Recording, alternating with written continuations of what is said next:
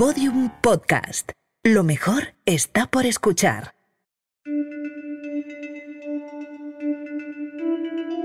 Cuando Beatriz y yo comenzamos pensamos que no nos iba a escuchar nadie y por eso no pensamos que lo que dijéramos podría llegar hasta donde llegó. Corea del Norte, sí. Recuerdo aquel episodio. Yo creo que toda historia debe ser contada por sus protagonistas y Beatriz y yo nunca hemos contado la nuestra en primera persona. Que si volvería a hacerlo, sin duda alguna. Una y mil veces más. La locada, triste y turbia historia de Arsénico Caviar.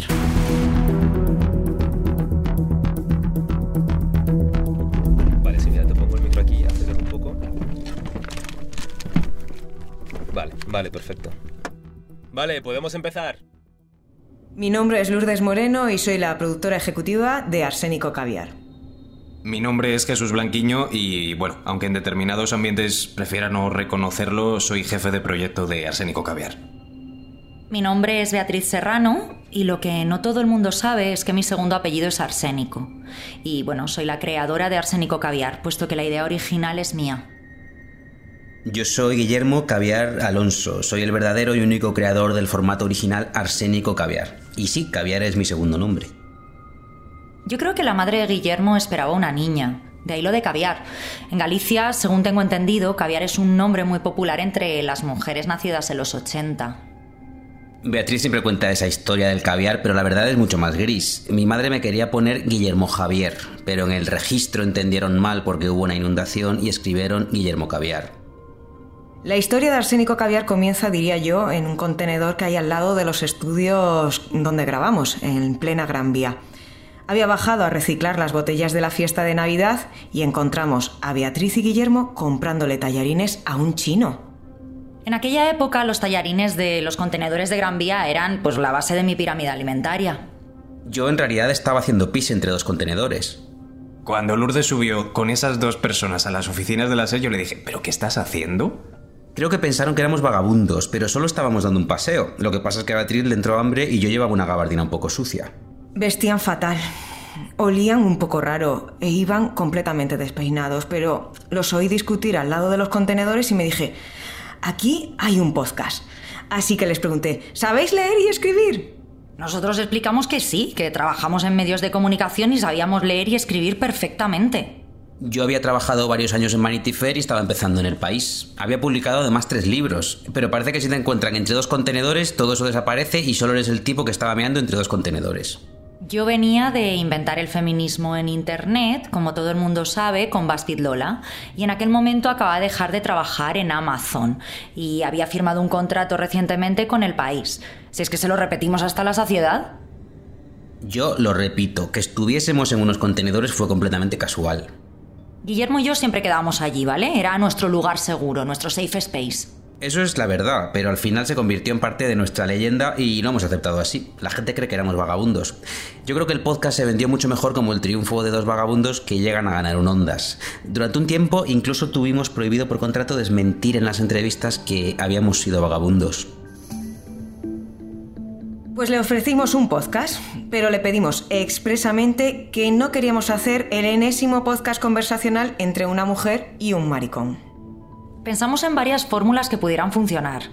La verdad es que queríamos hacer algo rompedor, disruptivo, alocado. Eh, hubo mucha documentación, muchas noches sin dormir, mucha reflexión y también no te voy a engañar, en esta época hubo muchas discusiones. Eh, pero bueno, al final propusimos hacer el enésimo podcast conversacional entre una mujer y un maricón. Lo primero que hicimos, como siempre, fue pedirles un episodio piloto. Y les pagamos en tallarines de contenedor. Lo pidieron ellos mismos, por contrato. Para saber qué podía dárseles bien les preguntamos, a ver, ¿a vosotros de qué os gusta hablar? Yo les dejé claro que mis temas de conversación favoritos eran las drogas, el dinero, los niños, la comida y el sexo en lugares públicos. Yo les dije que a mí me gustaba mucho hablar de tabaco, de desórdenes alimenticios, de sectas y sobre todo de Ted Kaczynski, más conocido como una bomber. Viendo el panorama les dije directamente, ¿qué tal odiar cosas? Y nos dijeron, bueno, pues que perfecto. Les pedimos que el episodio piloto fuese sobre odiar cosas, pero para que no fuese demasiado negativo y bueno, ya sabéis, causase rechazo entre el público al que nos íbamos a dirigir, eran principalmente, bueno, hombres y mujeres de entre 20 y 45 años, fan de Friends, de Harry Potter, Operación Triunfo y Crepúsculo, bueno, pues les pedimos que fuera a la vez divertido, con salero y con mucha gracia. Dijeron expresamente con salero y mucha gracia. ¿Tú qué piensas si te dicen eso? Buscaban algo con duende, creo recordar. Yo tenía clarísimo lo que nos habían pedido. Y no entendieron nada. Así es como llegamos al lamentable episodio de Arsénico Caviar en Andaluz. Arsénico Caviar, episodio 1. Beatriz Jamilla, qué hermosa viene hoy. Hombre, mi arma, es que en este sitio tan hermoso y con tanto embrujo, ¿cómo no voy a estar feliz? Pues muchacha, siéntate ahí que te va a quedar de piedra con esto que te voy a contar. ¿Tú has visto una película de un gemelo parasitario? Pero parasitario, ay, pero qué coraje, Dios mío. Eso es una bola de esta de pelo que te sale así en la barriga. Mm, más o menos como un bebé muy mofletudo, muy mofletudo que lleve la espalda de una muchacha. Un momento, pilla, que ha venido antes una muchacha de dos hermanas a contarnos un chiste. Esto es un vendedor de pescadito que llega al puerto Santa María y dice, hola, ¿tiene usted atún para mi madre? Y le dicen, atún no tenemos, niños, solo masivón. Es que dime tú. No sé ni cómo emitimos aquello, la verdad, pero los tiempos nos apremiaban. La temporada de Estirando el Chicle estaba llegando a su fin y necesitábamos algo nuevo que sacar. Ese episodio, afortunadamente, ha sido destruido y ya no se puede encontrar en ninguna plataforma. Hubo una queja formal de la Junta de Andalucía, de varias asociaciones en defensa de la riqueza del andaluz y protestas aquí, en la Gran Vía, de varios colectivos andaluces. A mí me amenazaron con tirarme al mar si me volvían a ver por Cádiz, con lo que me gusta mi Cádiz. Y la pobre Beatriz no pudo comprar tallarines durante una semana entera. Hemos sido las únicas personas en España acusadas al mismo tiempo de andaluzofobia y de apropiación cultural. Tócate los cojones. Es que vamos a ver, nos pidieron ser graciosos y salados. Yo he aprendido viendo a Terelu o a Bertín Esborne o a Alejandro Sanz que para ser gracioso tienes que hablar con acento andaluz. Recibí incluso una llamada de Rosalía mostrándome su apoyo. Bueno, como respuesta a las acusaciones de andaluzofobia, pues les pedimos grabar inmediatamente otro episodio para limpiar nuestra imagen. Y de repente nos aparecieron con algo casi peor. Arsenic Caviar, episodi 2. Guillem, bona tarda, com estàs? Jo molt deprimit, he deixat de beure durant un mes i em vull suïcidar. Ai, t'entenc. Jo ho heu deixat amb el meu xicot i també penso cada matí en llançar-me a les vies del Rodalies, eh? Bé, no hi ha cap problema perquè ja és quasi estiu i ens podem anar a Cadaqués. Per cert, ja t'has acabat l'últim d'Anna Maria Moix? No, no, Guillem, perquè vaig estar veient un cicle de cinema a la Filmoteca de Barcelona de Ventura Pons, que després hi havia... En ese momento es cuando empezamos a pensar que Beatriz y Guillermo tenían algún tipo de deterioro cognitivo. No eran capaces de entender las direcciones más básicas. Hacemos un episodio en andaluz y les parece mal. Hacemos un episodio en catalán y les parece mal. ¿Qué coño quieren? Muchos andaluces nos decían, oh, con los catalanes no os atrevéis, y luego también aquello les parece mal, por alguna razón.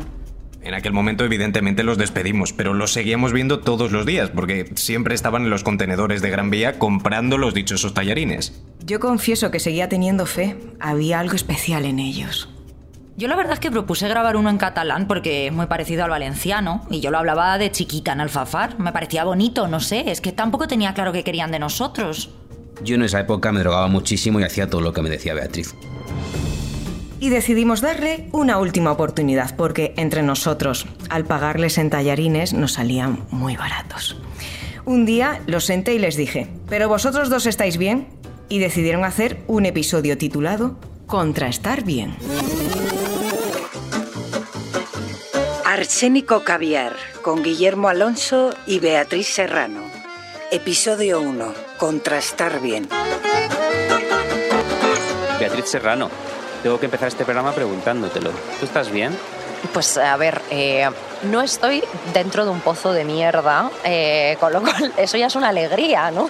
De vivir. Qué suerte tienes. Pero bien, bien tampoco estoy. Eh, no, porque tengo como un brote de alergia y este es nuestro primer programa y tengo mucho miedo de que la gente me recuerde como la chica con la voz nasal. Bueno, pero esto demuestra que eres una gran profesional porque este programa se llama Contrastar Bien Y tú has venido estando fatal. Eso es verdad. Espera, pero antes de entrar en el programa vamos a contar un poco qué es arsénico caviar, ¿no? Porque es que la gente no tiene ni idea. Pues mira, si quieres lo cuento yo. Venga. Arsénico Caviar es un podcast que gira en torno a los sentimientos que mueven nuestras vidas, que son el odio, la incomodidad, la insatisfacción y el resentimiento. Y yo no, no tanto sobre estos sentimientos, sino sobre las cosas que despiertan en nosotros estos sentimientos, que son sentimientos, Beatriz, que nosotros intentamos que permanezcan dormidos, pero la vida no nos lo permite. Claro. Ahí empezó el éxito. Yo jamás hubiese imaginado que íbamos a triunfar sin imitar ningún acento. Y de repente a todo el mundo le encantaba Arsénico Caviar. Se convirtió en un fenómeno. Entonces, eh, yo tengo una duda sobre los coaches. Lo- Los coaches cuando se mueren hay que tirarlos a un contenedor, ¿no? Porque, porque eh, no- y no sé a cuál, al, al verde, al azul, porque... Tienes que llamar a tu mutua y se lo ver qué hacer, llevan. y ver qué hacer. Ahora últimamente se compra bebés. Ya, si bueno, no me eso, la verdad es que ahí como que me rompe un poco esta Ya, defensa es del poco-. Hace poco vi una película llamada Maligno, que creo que tú has visto Por también. favor, no, no la vi, la, la, la amé. Pues en Maligno, el, el gran giro de guion, que aquellos que no lo hayan visto que se tapen los oídos solo 5 segundos, es que la protagonista tiene un gemelo parasitario malvado en la espalda. Guillermo Alonso y Beatriz Serrano, creadores de Arsénico Caviar, el podcast del que todo el mundo habla. Muy buenas tardes. Estamos con los creadores de Arsénico Caviar, el exitoso podcast de Poli. ¿Y qué? Como dicen siempre en Arsénico Caviar, la vida no puede ser trabajar todos los días e ir el sábado al supermercado. Venga, mojate, ¿tú eres de Guillermo o de Beatriz? Esto es como elegir entre papá y mamá. Yo tengo mi carpeta forrada con las fotos de Guillermo y Beatriz. Ojalá me la firmen esta tarde. Me he tatuado liqueado alfafar en las nalgas solo por Beatriz Serrano. Les amo, les amo, les amo. No sé cómo he podido vivir sin ellos. Yo estoy deseando entrar. Guillermo es el hombre más sexy de España.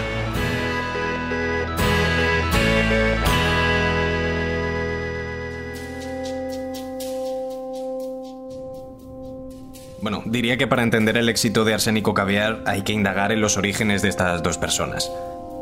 Yo crecí en una granja en una aldea cercana a Pontevedra y allí solo teníamos radio. Durante un tiempo tuvimos una televisión, pero mi madre la perdió en una partida de póker en la aldea de al lado. Un día me levanté y la tele no estaba.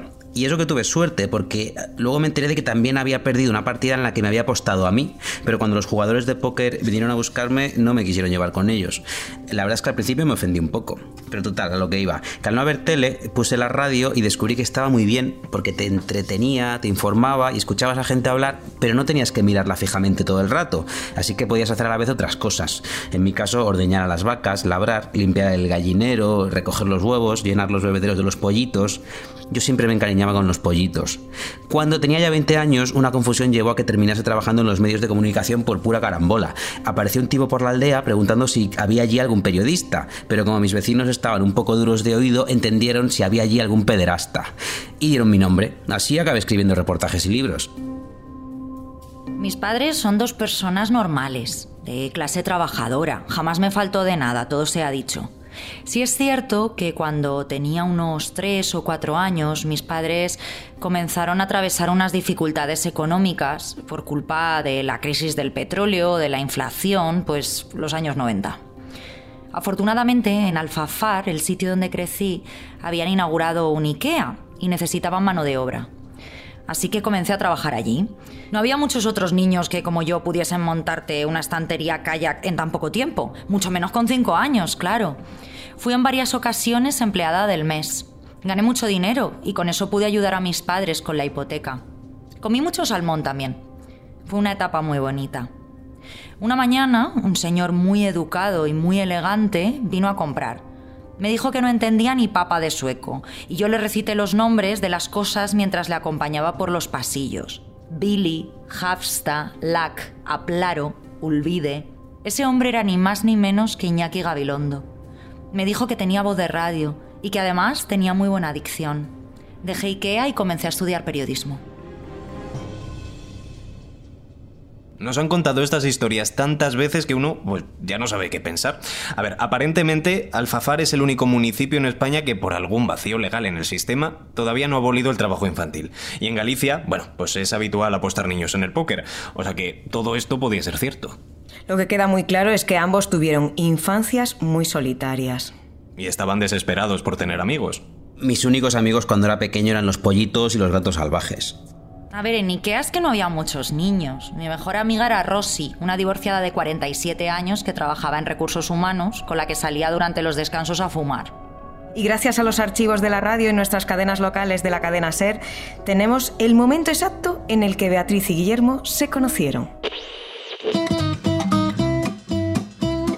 Bienvenidos a Ni un niño sin amigos, el programa infantil de verano donde ponemos en contacto a niños y a niñas de toda España para que se puedan cartear entre ellos o quedar para jugar a la pelota.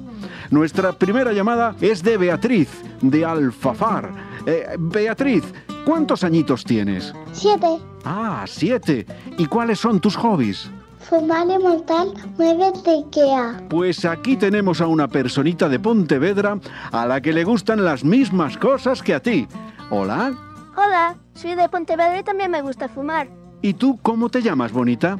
Soy un niño, me llamo Guillermo. Ah, hola, Guillermo. Pues aquí tienes a Beatriz. ¿Quieres decirle algo? ¿Qué marca fumas tú? Yo, Winston. Yo, Camel, que es el que le gusta a mi madre. Si quedamos, me invita un Camel. Claro.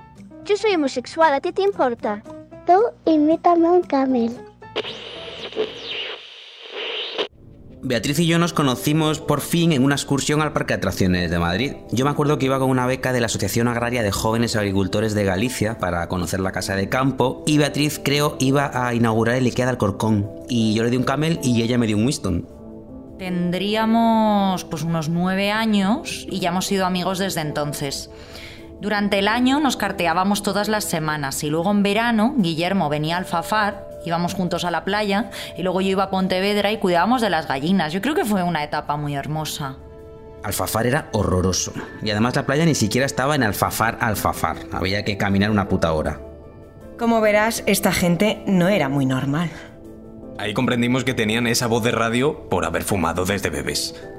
¿Cuál fue mi sorpresa cuando, por ese podcast en el que hablaban de gemelos parasitarios y de niños que fuman, les dieron un ondas? Y también, mejor podcast conversacional exaequo para Arsénico Caviar, de Podium Podcast, por haber posicionado una conversacional en España sin apoyarse en decenas de miles de seguidores en redes y encontrar en los rechazos un lugar de comunión colectivo. Esto nos lo dieron a la vez que a unas de un podcast mexicano o algo así que nosotras no conocíamos de nada. A ver, yo no quiero ser racista, pero vienen de fuera para quitarnos nuestros premios. Es indignante. A ver si no hay ondas en México o qué pasa. Lo pasamos bastante bien recogiendo aquel premio. Los focos, las luces, las cámaras. Yo creo que se despertó nuestra sed de fama aquel día. En nuestro día a día en el trabajo, Guillermo y yo nos sentíamos muy pequeñitos y nunca habíamos tenido un reconocimiento así de grande. A mí me confunden, y esto juro que es verdad, a mí me confunden todo el rato en la redacción con otra gente. Y una vez pensaron que yo era una planta. Esto también es cierto. O sea, me intentaron regar. A raíz del Ondas empezamos a ser más conocidos en otros países. Teníamos muchas escuchas en México, en Colombia, en Argentina. Y un buen día, Lourdes y Jesús nos dijeron que teníamos muchísimos oyentes en Corea del Norte. En Corea del Norte. Luego, la cosa es que al parecer allí no existe internet libre, pero piratean muchos podcasts y pillan muchas señales de wifi de la frontera. Y a saber por qué nuestro podcast apareció por allí. Y adoraban Arsénico Caviar. Para ellos éramos tan tan famosos como Michael Jackson. Yo creo que a veces pensaban que Beatriz era Michael Jackson con una peluca rubia, porque allí con el bloqueo de medios y tal no se habían enterado aún de que Michael Jackson había muerto, pobrecitos. De repente nos escribieron del gobierno de allí para hacer una gira, porque estaban con una campaña aperturista y querían enseñarnos el país y que además eh, pues que grabásemos un par de episodios especiales desde Pyongyang. Yo dije que sí porque me encantan los tallarines. Y luego al llegar allí me di cuenta de que los tallarines no son de allí, que eso es en Tailandia. No sé cómo les dejamos ir. Ahí es cuando se fraguó el desastre.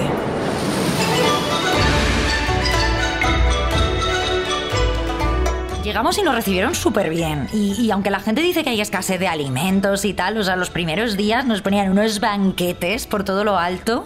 Nada, nada, lo de la pobreza todo mentira. Estábamos en un hotel estupendo, nos daban champán, nos daban pitis. Eh, dicen que allí la gente vive muy mal, pero nosotros personalmente no vimos nada de eso.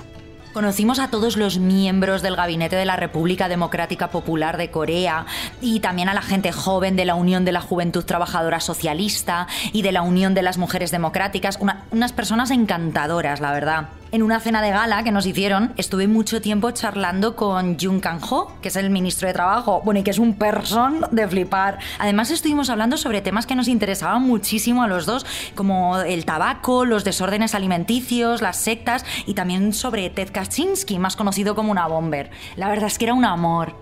Iba todo súper bien hasta que nos hicieron aquel tour por Pyongyang. Nos enseñaron plazas enormes, algunos rascacielos y el río, que es que era precioso. Y al final nos recibieron un montón de periodistas y ministros y varios miembros del Partido de los Trabajadores frente a una estatua. Uh, ¿Tenéis alguna pregunta sobre nuestra hermosa ciudad? ¿Y esta gorda quién es?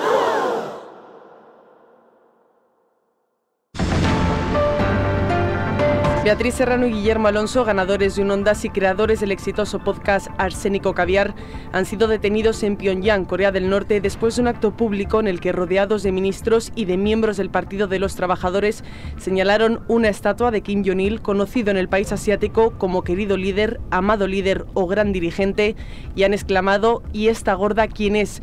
Tras la detención no se sabe el paradero ni el estado de salud de Serrano ni de Alonso. El presidente del gobierno, Pedro Sánchez, ha comparecido ante la prensa para aclarar que están haciendo todo lo posible para expresar a Corea del Norte que España no es un país gordófobo.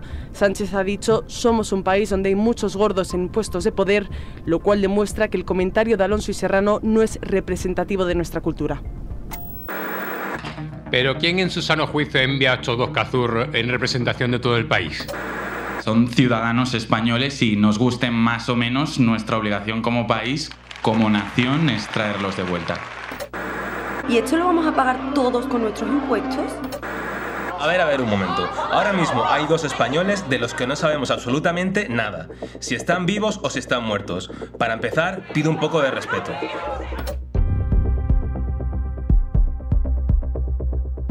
Era imposible saber nada de ellos. No hay relaciones diplomáticas entre España y Corea del Norte y no sabíamos si estaban vivos o muertos. Yo, yo es que solo podía pensar en si les estarían dando cigarrillos. En Pontevedra y Alfafar se hablaba especialmente del tema, claro. Los vecinos de la aldea gallega donde nació Guillermo no parecen sorprendidos ante el secuestro del podcaster en Corea del Norte. Nosotros siempre supimos que ese rapaz iba a acabar detenido. Es que vaya pieza. No sabemos si por la policía, por los coreanos o por la madre que lo parió. Aún así tuvo suerte, ¿eh? Pero en la aldea siempre supimos que ese chico iba a acabar mal. Si está secuestrado en Corea del Norte, algo habrá hecho, porque, vamos, se veía venir. Aquí en la aldea no nos sorprende, para nada. En Alfafar, los empleados de IKEA se han solidarizado con la situación que está viviendo una de sus más memorables ex empleadas, Beatriz Serrano. Desde IKEA Alfafar exigimos a Kim Jong-un y al gobierno de Corea del Norte que liberen a Beatriz Serrano y lanzamos una campaña solidaria para recaudar fondos para la causa. Desde hoy y hasta que la señorita Serrano sea liberada, lanzamos la estantería Dictator. Todos los beneficios de su venta irán a parar. Aquello era un sin Dios. Sin embargo, Arsénico Caviar no dejaba de acumular más y más escuchas y el espectáculo, como dice la canción, debía continuar. Tuvimos una serie de reuniones con nuestros superiores y decidimos sacar otro episodio, sustituyendo a Beatriz y a Guillermo, pero siendo muy fieles a la esencia original, creyendo que quizás la gente no se daría cuenta del cambiazo. Arsénico Caviar. Episodio 23. Contra la juventud. Guillermo Alonso, ¿qué tal? ¿Cómo estás hoy? Pues muy bien, Beatriz. Acabo de regresar de pasar el fin de semana en mi aldea de Pontevedra, que se ha cumplido el aniversario de la muerte de mi padre y hemos ido allí a una misa. ¿Cómo estás? Yo sigo con mis problemas habituales de ansiedad y depresión, como en todos los episodios. ¿Alguna vez has investigado a fondo la muerte de tu padre? Pues la verdad es que no. Ya sabes que en Galicia se muere mucha gente y los gallegos nunca hacemos muchas preguntas. Si te has muerto, te has muerto. Ya estás en manos de Dios. Quizás las circunstancias que rodean la muerte de tu padre no están del todo claras, Guillermo. Quizás este es el momento de meternos a fondo en esa historia. Pero Beatriz, que tenemos que hablar en contra de la juventud. No vamos a ponernos aquí a investigar la muerte de mi padre. Mucha gente muere joven y en circunstancias violentas, Guillermo. Y tal vez debamos aclarar algunas cosas. La cagamos. Todo el mundo se dio cuenta de que aquellas dos personas eran Clara Tiscar y Frank T. Tuvimos que eliminar aquel programa de las plataformas porque las familias de Beatriz y Guillermo nos amenazaron con demandarnos por suplantación de identidad. Tardamos eh, cinco, cinco largos meses en saber algo de qué había pasado con Guillermo y Beatriz, allí en Corea del Norte.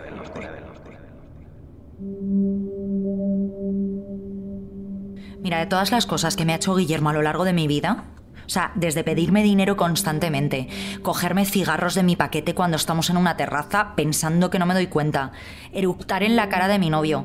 Sin duda, la de hacer que me retuvieran en Corea del Norte fue la peor de todas. Estuvimos cinco putos meses en un campo de trabajo.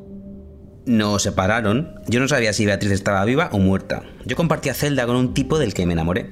Era guapo, pero lo malo de los norcoreanos es que tienen muy pequeña. Yo como siempre intento sacar una parte positiva de todo. En lo que pienso ahora de toda aquella horrible experiencia es pues en lo delgada que me quedé. Al regresar parecía una modelo. Yo cuando la vi de nuevo le dije, joder, qué guapa estás Beatriz, pareces una actriz de Hollywood. Es que era muy duro no saber nada. Si en tu país te estaban buscando, si se habían rendido. Perdón. Perdón. Creo que es que fue uno de los momentos más horribles de mi vida. Aunque aquel chico tenía la polla muy pequeña, yo tampoco puedo exigir demasiado, porque tampoco la tengo muy grande. De hecho, creo que durante mi estancia, en los meses que estuve allí en el campo de trabajo en Corea del Norte, me sentí bien, me sentí validado, porque en las duchas era uno más. Allí mi pene era de tamaño normal, digamos. No era, no era el más grande de todos tampoco, pero no era el más pequeño. Mira, cuando nos llamó Pedro y nos dijo, volvéis a casa fue el día más feliz de mi vida. En esos momentos yo es que gastaba la talla 32, la verdad. O sea, yo no podía esperar a que me sacasen fotos al bajar del avión en España. Al final ya pierdes la perspectiva con el tamaño de las pollas. Ya no sabes cuál es grande, cuál es mediana y cuál es pequeña. En un campo de trabajo te da igual 8 que 80. En ese sentido, al volver a España, eh, sí que fue un shock volver a ver las pollas de aquí. Que, o sea, que son normales, pero claro, a mí me parecían todas pollas gigantescas. A Guillermo la verdad es que yo le vi muy muy traumatizado por toda aquella experiencia, porque solo hablaba de su polla en el vuelo de regreso. Vamos, es que de hecho en el mismo avión me la enseñó. Y es que, es que efectivamente era muy pequeña, joder. Ah, que Beatriz ha dicho que mi polla es pequeña. No te jode, si la comparas con la de un pony. Ah, pero a mí me prometisteis que no se iba a hablar de lo del pony. Y después de la publicidad, a ver, todos nos dimos cuenta de que a Beatriz le gustaba el pony. La verdad es que era un pony muy mono. Pero piensa que después de un pony solo te vas a llevar decepciones en la vida. Y lo sé perfectamente porque crecí en una granja. Uy, Marisa, te veo estupenda hoy. ¿Cuál es tu secreto? Sueñin Baby. ¿Cuál va a ser si no? Ah, ¿pastillas para dormir? Sí, pero no para mí, sino para mis hijos. Sueñin Baby son los primeros somníferos infantiles a la venta en España. Llegas a casa, les das una píldora y a la cama. Desde que las uso, tengo muchísimo más tiempo para mí. Pues estoy así de bien. Ahora tengo tiempo de hacerme los 10 pasos de belleza coreana, noche tras noche, y ponerme una serie de Netflix después. Hija, menuda piel. ¿Cómo dices que se llama? Sueñin Baby. Y a dormir como los angelitos. Cariño, ¿te has enterado de que unos inmigrantes han violado y matado a las tres viejas del tercero? Mira, creo que ha llegado el momento de llamar a alarmas Don Ruidito y volver a sentirnos seguros en nuestro hogar. Además, me han dicho que si contratas alarmas Don Ruidito para tu primera residencia, te hacen un descuento en la de la casa de la playa por si se meten unos ocupas o unos hippies. Vamos a llamar ahora mismo antes de que nos violen y maten a nosotros. Alarmas Don Ruidito para dormir tranquilito. Nunca supimos muy bien las condiciones de la liberación de Beatriz y de Guillermo, pero un día de repente bajamos de nuevo a tirar cosas a los contenedores y allí estaban de nuevo, comiendo sus tallarines. Es que volvimos con un hambre. Recuerdo que al taxista de la T4 le dijimos directamente, a los contenedores del edificio Telefónica, por favor. Por supuesto, había muchísima curiosidad por escuchar nuestro primer episodio tras el secuestro, claro, así que volvimos enseguida a los estudios de grabación. Arsénico Caviar. Contra los campos de trabajo de Corea del Norte. Guillermo Alonso, ¿qué tal? ¿Cómo estás? Pues hija mía, molido. Llevo cinco meses en un campo de trabajo en Corea del Norte. ¿Y tú? A ver, yo también, hijo de puta, y por tu culpa, y por tu culpa Perdón, además, ¿eh? perdón, O sea, perdón. ¿que ¿No escuchaste nuestro episodio contra hablar antes de llegar a Corea o qué? Perdón, joder, ¿cuántas veces tengo que decírtelo? Además, ¿El quédate qué? con lo bueno. Te has quedado flaquísima. Eso es verdad, eso es verdad. Bueno, es que al final, tanto ejercicio y tan poca comida, pues oye, pues se acaba notando, Que ¿no? Comer hierba, comer hierba. Claro, además te confesaré algo, y es que como me crié en Alfafar, que está muy cerquita de la albufera, partía con algo de ventaja a la hora de recoger arroz. A ver, ¿qué te parece si hacemos un top 5 de cosas para empezar este episodio así de forma ligerita que nos molestan de estar en un campo de trabajo? Venga, vamos allá. Los horarios, Guillermo. O sea, tú en un campo de trabajo empiezas a trabajar y dices, pero bueno, eh, esta mierda cuando termina, ¿no? No, O peor sea, que el país. No hay peor que el país. O sea, no hay pausas para el café, ni para fumarte un cigarro, no hay nadie que fiche. A veces trabajas 12 horas seguidas. Madre mía. Mira, yo voy a decir tener que comer hierba. Ay, qué asco Y- ya. Porque claro, que somos vacas ahora. eh, y no creas que además queda tanta hierba, porque resulta que otros prisioneros ya se la han comido todo antes que tú. Así que tienes que esperar a que nazca más hierba. Y encima Claro. luego cagas de color verde. Ay, sí, eso era asqueroso, repugnante, repugnante. Hice fotos, ya te lo enseñaré las fotos. Ya que el programa no funcionó, supongo que estar en un campo de trabajo en Corea del Norte es una temática muy nicho. Nosotros le pedimos que hicieran uno contra el regreso de Operación Triunfo, pero ellos no lo veían. No volvieron igual. Estaban deprimidos, raros. A ver, es la cara oscura de la fama. Era su momento de mayor popularidad, pero tenía muchos demonios internos. La adicción de Beatriz a los ansiolíticos y de Guillermo a la cocaína bah, se disparó. Lo peor es que nos intentaron utilizar como herramienta política. Pues ya sabes, los horrores del socialismo, que si el comunismo, toda la derecha, absolutamente toda la derecha nos estaba tirando los trastos. Lo más fuerte de todo es que Guillermo se dejó arrastrar, ¿eh? O sea, imagínate, le faltaba el coño de una mosca para volverse completamente facha. Tenemos a un nuevo contertulio en la mesa. Se trata de Guillermo Alonso, de Arsénico Caviar, recientemente liberado de un campo de trabajo en Corea del Norte. Lo que yo quiero que quede aquí claro, Eduardo, es que el socialismo y el comunismo son un absoluto fracaso. Un horror que acaba con las libertades y hace que la gente coma todo el rato arroz blanco sin nada de acompañamiento, sin nada, sin unas gambas, sin un pollo, sin una verdura a la plancha, sin nada. Eso es el socialismo que quiere entrar Sánchez y sus socios golpistas. Arroz blanco sin nada. Yo soy un homosexual de bien, Ana Rosa. Mi vida privada es mi vida privada y no dejo que mi sexualidad me deje ser seducido por los chiringuitos queer y LGTB que lo único que buscan es imponer su ideología en los niños y arramplar con el dinero de todos los españoles de bien que madrugan, mientras ellos están manifestándose en pelotas delante de muchas familias. Lo que está claro es que los premios Ondas del Podcast tienen que ser para los españoles, porque si ya vienen de fuera a robarnos los premios, no sé qué será lo siguiente, que les demos una paguita. ¿Y qué hay de los españoles, Susana? Hay que construir un muro y hay que construirlo ya. Admito que me dejé llevar. Yo no soy así, y la gente que me conoce lo sabe. Lo hice todo por dinero y...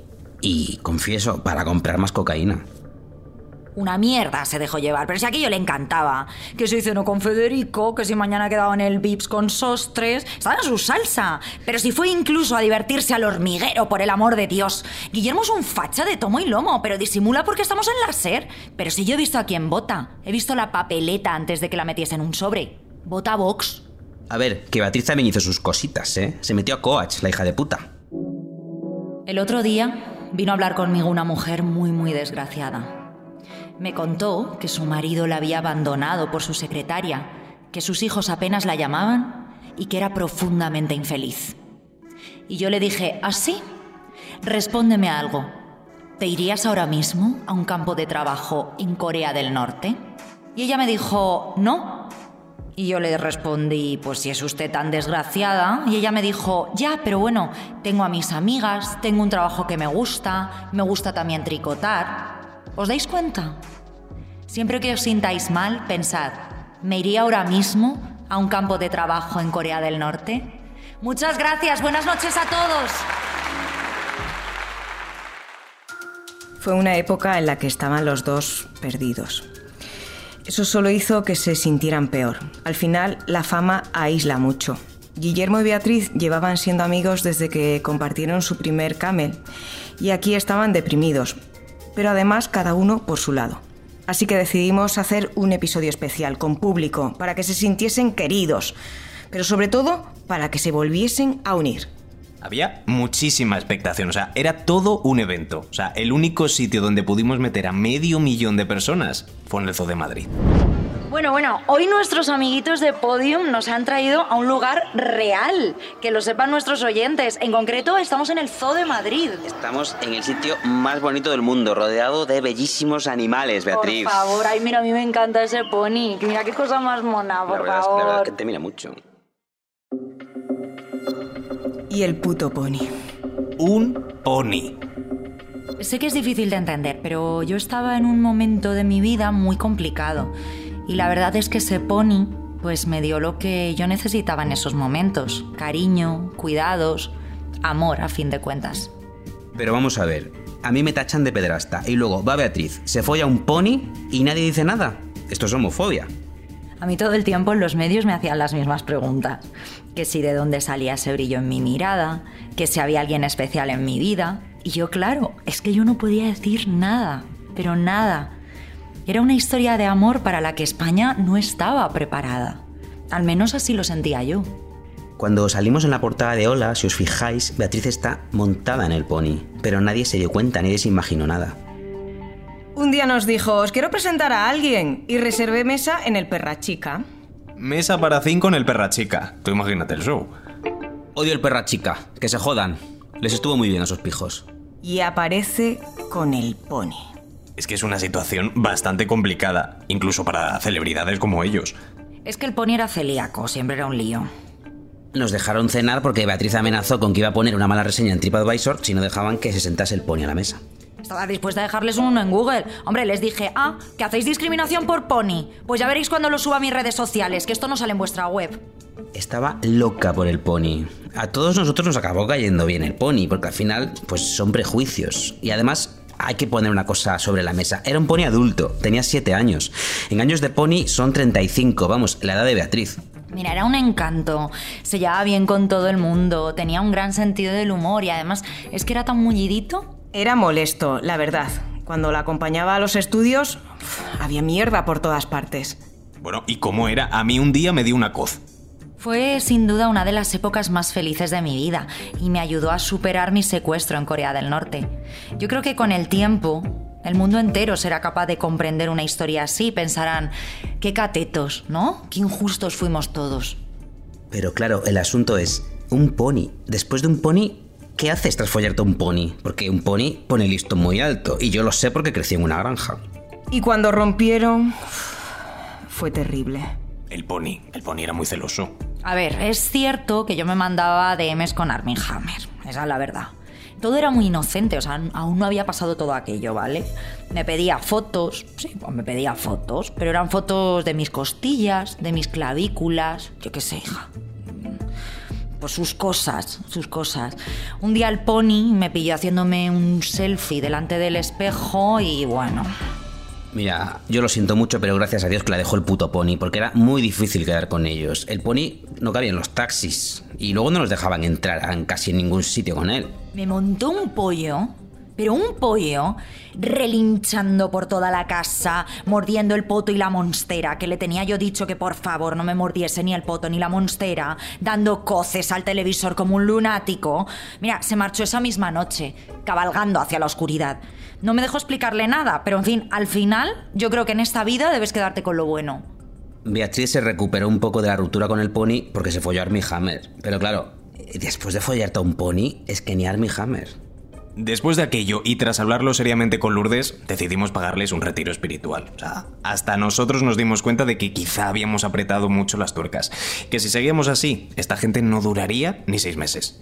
Y les enviamos a un retiro espiritual. Creíamos que ahí tendrían tiempo para encontrarse a sí mismos y volver sanados de sus experiencias. A ver, era un centro de desintoxicación, peor que Corea del Norte, te diré. Retiro espiritual, mis cojones. Yo llegué y lo primero que hicieron fue darme metadona y borrarme del móvil todos los números de los camellos. La cosa es que funcionó, ¿eh? Tras la salida del retiro espiritual, les propusimos a Beatriz y Guillermo hacer un episodio especial, esta vez contra las drogas, y hacerlo con público joven para que llegase ese mensaje. Este episodio no iba a ser en el zoo. Esto lo voy a explicar una sola vez, ¿vale? Una orden judicial que me prohíbe acercarme a menos de 50 metros de un pony. Es de ese pony en concreto, claro. Pero la gente en general no los diferencia, así que nada de volver al zoo.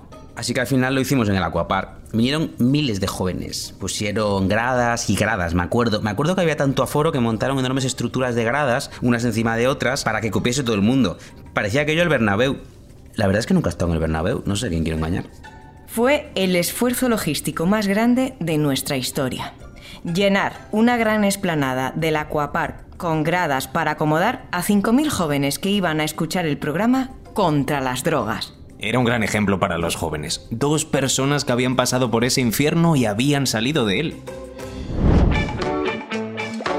Arsénico Caviar, episodio 39. Contra las drogas.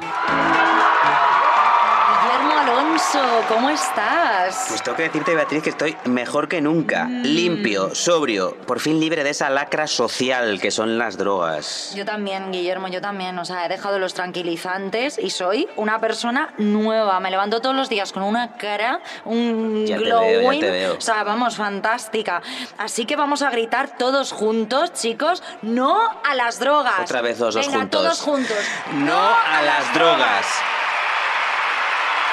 ¿Qué te parece, Beatriz, si hacemos un top 5 de razones por las que hay que decir sí a la vida y no a las drogas? Venga, ¿eh? por favor. Venga, para empezar, son carísimas y para comprarlas tienes que quedar con camellos que, como les mires mal, te pueden dar una paliza y romperte las piernas. Es peligroso, es peligroso. Sí. Eso el público que hay aquí debería saberlo. Son muy incómodas de consumir, además, ojo, porque como son ilegales, que no olvidemos que las drogas son ilegales, No a chicos, las drogas. te tienes que ir al cuarto de baño del bar de turno y por lo general los baños suelen estar asquerosos, las cosas como son. Además, luego vuelves del baño y la gente ya está a otra conversación, o sea, te has perdido la mitad de la noche. Es verdad. Mira, yo te diría que te deja muy mal la piel, porque Vaya. esto es importante y a cierta sí. edad más, claro, cuando eres un cocainómano de 40 años y aunque creas que adelgazas, es un mito. Es un Mm. mito porque algunas te dan mogollón de hambre. Yo me he pegado, Beatriz, unas panzadas de comer al día siguiente. Hombre, la jamada de del día ponerme de. Y entonces ocurrió la tragedia. Está claro que fue un fallo de la empresa de instalación de las gradas. Yo recuerdo que de repente oímos un estruendo y luego gritos y de repente una de las estructuras de las gradas había desaparecido, así de repente. Se había desplomado una de las gradas superiores y había caído sobre la inferior y esta sobre la de debajo y bueno, con todos aquellos toboganes, los delfines, en fin. Ay, es que no puedo otra vez perdonarme. Es que yo voy a ser incapaz de olvidar aquello. No me jodas, dejamos la cocaína y los tranquilizantes y nos llevan a ver cómo se muere gente en directo. Aquello era un desastre. Sangre por todas partes, eh, cuerpos aplastados. A ver, suspendimos el podcast inmediatamente, claro. Fue una pena porque teníamos un guion divertidísimo, con muchísimos chistes de bebés expolitoxicómanos. Es que encima era nuestro mejor programa hasta la fecha. Ay, me supo fatal no emitirlo.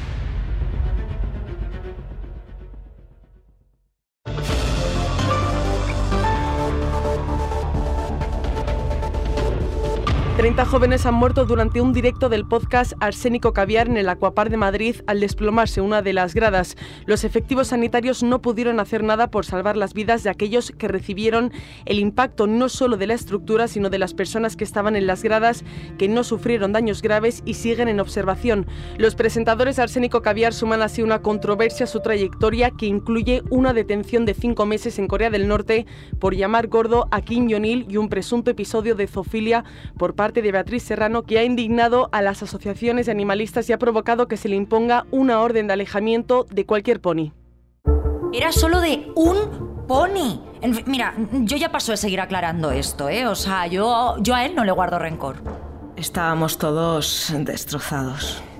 Tú imagínate llevar eso sobre tu conciencia. 30 muertos. Eh, ni en mis peores resacas me he sentido así. A mí me costó muchísimo no tomarme 50 orfidales, ¿eh? Me tomé solo 10. Y aún así me costó coger el sueño aquella noche.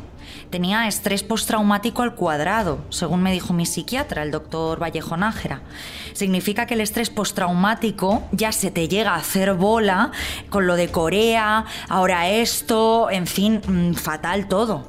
Fue imposible localizar a Beatriz y a Guillermo durante 48 horas. Eh, se metieron en sus mansiones y no había manera de encontrarlos. La verdad es que estábamos preocupados por si decidían cometer alguna locura. Creo que sabes a lo que me refiero, ¿no? Bueno, eran, eran dos personas al final muy inestables y esto. Esto podría rematar a cualquiera. 24 horas después de la tragedia que costó la vida a 30 jóvenes que acudían a un directo del podcast Arsénico Caviar en el Aquapark, sigue sin haber comunicado oficial por parte de los presentadores. Las redes sociales arden en soflamas contra ellos, a los que se acusa de cobardes y, en los casos más extremos, de asesinos. Nuestro compañero Pedro Ramírez nos informa desde La Moraleja, donde Guillermo Alonso y Beatriz Serrano permanecen recluidos en sus mansiones. Pedro, ¿cómo está ahora mismo la situación? Pues pintadas de asesinos y cobardes decoran ahora mismo las fachadas de las casas de Guillermo Alonso y de Beatriz Serrano en esta exclusiva urbanización madrileña que ve alterada su paz estos días tras la tragedia del Aquapark en la que han fallecido 30 jóvenes.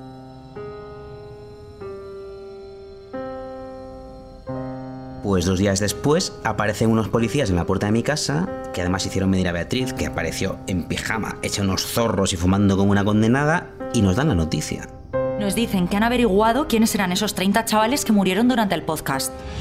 Y tenemos una última hora sobre la tragedia del Aquapark. La policía ha confirmado que los 30 jóvenes que han muerto durante un directo del podcast Arsénico Caviar en el Aquapark de Madrid eran parte de un comando terrorista de las juventudes neonazis que planeaban un atentado a gran escala en Madrid. Los responsables del programa aún no se han pronunciado y no hay reacciones por ahora de las principales formaciones políticas, aunque se espera que el alcalde de una rueda de prensa para valorar este giro de guion en la ya conocida como la tragedia del Aquapark nazis. Es que no me jodas, joder. Menuda potra tuvimos. Claro, de repente la gente empezó a llamarnos para felicitarnos. Tipo, eh, gracias por matar a esos nazis. A ver, perdona, que nosotros no hemos matado a nadie. Mira, que se jodan. Yo pensé, por fin funciona la cultura de la cancelación. Hemos cancelado a 30 nazis. Nosotros sí que tenemos poder y no cuatro gilipollas usando hashtags en Twitter. Yo me acuerdo que Beatriz hacía todo el rato en el podcast la broma de si pudieras volver al pasado y matar a Hitler, pues mira, no matamos a Hitler, pero casi, matamos a 30 nazis. De todos modos, ¿qué coño hacían unos nazis en nuestro podcast? Resulta que al parecer los nazis en general son superfans de Guillermo después de todo lo de Ana Rosa y Hogar Social Madrid. Entre las armas y las bombas incautadas al grupo terrorista estaban varios ejemplares de los cuatro libros de Guillermo. Les gustaba especialmente muestras privadas de afecto y la lengua entre los dientes. Oye, ¿yo qué quieres que haga si lo que escribo les gusta mucho a los nazis? Eh, yo algo tengo claro, que es que uno no elige a sus fans. También te digo, podría ser peor, podría gustarle a los fans de Javier Castillo, mejor los nazis. El Ayuntamiento de Madrid, que nos llamó para darnos una condecoración al programa. No sabes lo contentos que se pusieron Beatriz y Guillermo. Yo estaba contentísima, la verdad. Hicimos camisetas con mi cara donde ponía guapa, lista y antifascista. Las empecé a vender por 100 euros, ah, forrada. Y es que volaban. Dulceida se puso una. Al final la cosa es que habíamos evitado un atentado terrorista. Eso es mejor que el Ondas, ¿eh? Bueno, a ver, ahí ahí andan, ¿eh? Yo no sé qué es mejor, tendría que pensármelo. ¿Que si volvería a hacerlo? Pues sin duda alguna. Una y mil veces más. Al final, bueno, pues la vida que siempre te está dando lecciones, como bien apuntaba siempre Beatriz cuando se hizo coach. La de arsénico caviar es que incluso dos personas sacadas de un contenedor de basura pueden hacer grandes cosas. Para mí son un ejemplo a seguir, con sus virtudes y sus defectos. No hay día que no me alegre de haber bajado a tirar botellas vacías y habérmelos encontrado. Tenemos mejores podcasts en Podium, pero el único que ha evitado un atentado terrorista en Madrid es Arsénico Caviar. Hemos sido secuestrados, hemos matado a 30 nazis de nuestro público, hemos sobrevivido a las drogas, a la fama, a la cultura de la cancelación, Beatriz se acostó con un animal, pero mira, aquí seguimos, contra viento y marea. Yo creo que la palabra para definirnos, sin duda alguna, es supervivientes. Y queremos agradecer de corazón a todos nuestros fans que siempre hayan estado ahí, esperándonos tras cada golpe que nos daba la vida. Al final ese es el mejor regalo, sin duda, el amor de los fans. Bueno, y la pasta, ¿qué coño? Bueno, es que estamos forrados, joder. Yo ya no sé ni qué hacer con tanto dinero. A veces nos hacemos regalos de broma, Guillermo y yo. El otro día le envié 54 pelícanos para su jardín por sorpresa. Mira, es que nos descojonamos con esas cosas. Un día Guillermo me regaló un váter de diamantes. Me pone una nota para cagar como una reina. Mira, es que lo pasamos bomba. Mira el jersey, loro piana. Los pantalones, Ferragamo. Y las joyas todas, todas de Cartier. Mira, toca oro, oro puro. Pero seguimos comprando los tallarines en el contenedor. O sea, en ese sentido no hemos dejado que la fama nos cambie del todo. Yo creo que para nada nos ha cambiado la fama. Además, yo tengo la teoría, y es algo que he aprendido, que es que no te cambia la fama, cambia la gente alrededor de ti. Para mí todo ha merecido la pena, todo es un aprendizaje. Volvería a pasar por todo exactamente igual. Además, amo mi trabajo y amo a la gente que trabaja conmigo, porque es que sin ellos no hubiésemos llegado hasta aquí.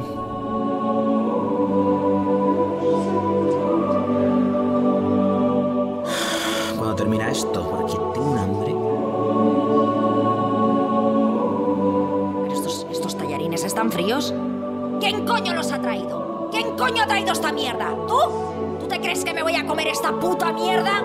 ¡Despedido! ¡Gilipollas! ¡Despedido! Arsénico Caviar. Escrito y dirigido por dos personas guapísimas, Beatriz Serrano y Guillermo Alonso. El diseño sonoro es de Nico Solís. El jefe de proyecto de Podium Podcast es Jesús Blanquiño. La producción ejecutiva es de Lourdes Moreno Cazalla.